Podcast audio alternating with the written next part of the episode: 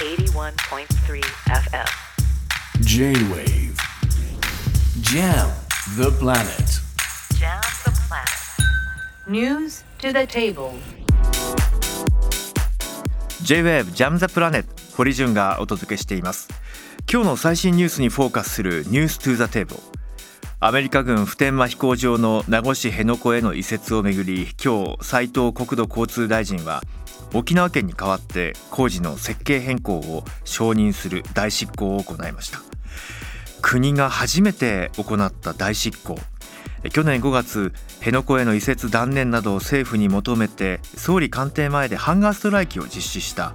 辺野古県民投票の会の元代表本山仁志郎さんに伺います。本山さんこんばんは。はい、こんばんは。よろしくお願いします。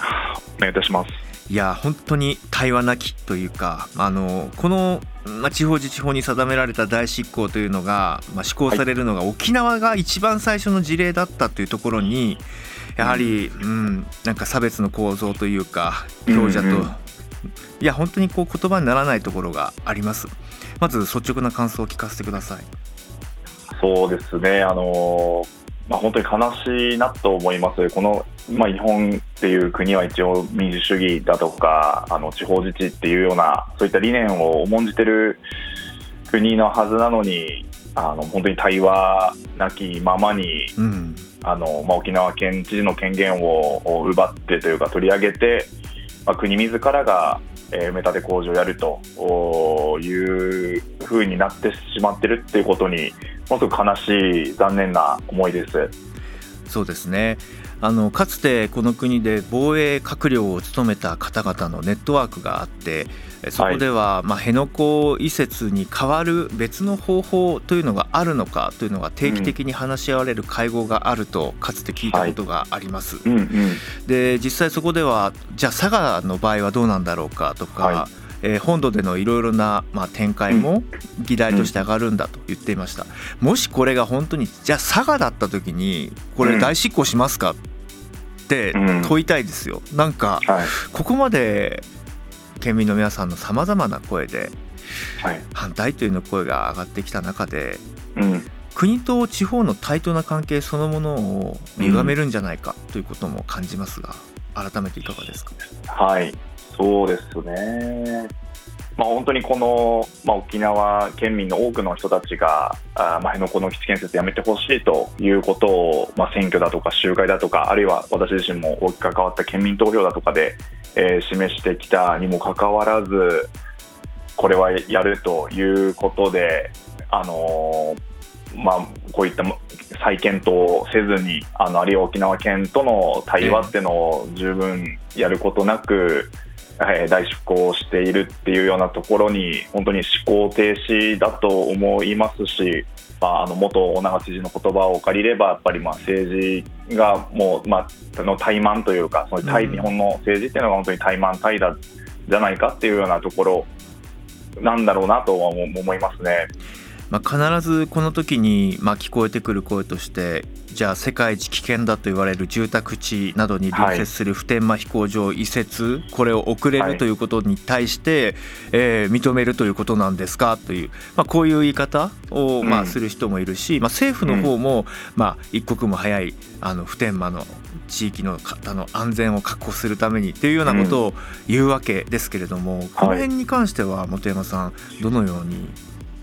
説明されてますか、あのそうですね、この、えっとまあ、本当にこの辺野古か普天間かっていうふうな二択しかないっていう、その選択肢自体は疑わないといけないと思うんですよね。あの他にもお米軍の基地っていうのは日本本土にもあったりだとか、あるいは海外にもあったりするわけですから、そのオスプレイ、えーだとか、あるいはそういった訓練っていうのを移すっていうような判断を、えー日本政府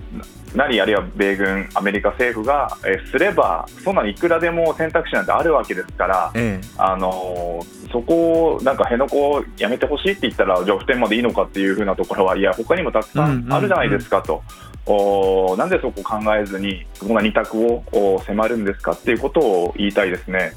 そうですね大執行に伴って防衛省沖縄防衛局は来年1月12日にも沖縄県が認めていない軟弱地盤がある区域でまあ工事を始める見通しです。えーただ工事の期間は最短でも12年が見込まれていてうん。普天間の危険性が固定化されていく、はい。えそしてさらにまあ周辺海域の影響への懸念。2兆5000億円以上という試算もある走行費の問題。さまざま課題はつきません。この辺りは本山さん。改めてリスナーの皆さんにも何を知ってほしいなと思われますか？そうですね、これ、まあ、もうへ日本政府は今、この辺野古が唯一の選択肢だっていうところで、もうご利用しして進めているんですけれども、先ほども申し上げたように、他にもその基地に、まあ、このオスプレイヘリや部隊、えー訓練を移すっていう選択肢もあると思いますし、また今のまま突き進んでいったとしても、この軟弱地盤っていうのが90メートルという深さありまして、まあ、日本のこの地盤改良の技術でもやったことがないぐらいの難しい工事だと言われていますし完成した後もあの沈み続けてそれを上げる工事をまたしないといけない。じゃあそれ私たちが今確定申告とか頭抱えている方だとかあのインボイスとかの提出しないといけない方もいらっしゃると思うんですけどもそういったのの税金でやられるっていうようなところは、ちょ他の使い道ってこれあるんじゃないのかってわざわざここまでしてもやらないといけないっていう理由が唯一なんですっていうところで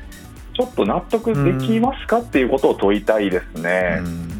かつてあの普天間に常駐する、まあ、米軍の海兵隊の広報官にインタビューをした時に、まあ、唯一の選択肢なんだと日本政府は説明しているが果たしてそうなのかということを聞くと、それはまああなたたちのガバメントのチョイスなんだと、我々はオペレーションはどういう状況であれグアム、えーそして韓国うん。さらにはフィリピンさまざまなオペレーションを組んで、まあ、作戦を遂行する、どんな状況であれ作戦を遂行するのが我々の任務なんだという、まあ、そういう説明をしていて、うん。オフレコになった時に、はい。い、やとにかく透明性というのが必要だジャーナリズムというのが機能するべきだよなっていう、うん。うんまあ、そんな話をしていて。はいいやあのなんでじゃあ本土側からはもっともっとじゃあ、いみんなで負担フェアに何かできないものか声が上がらない、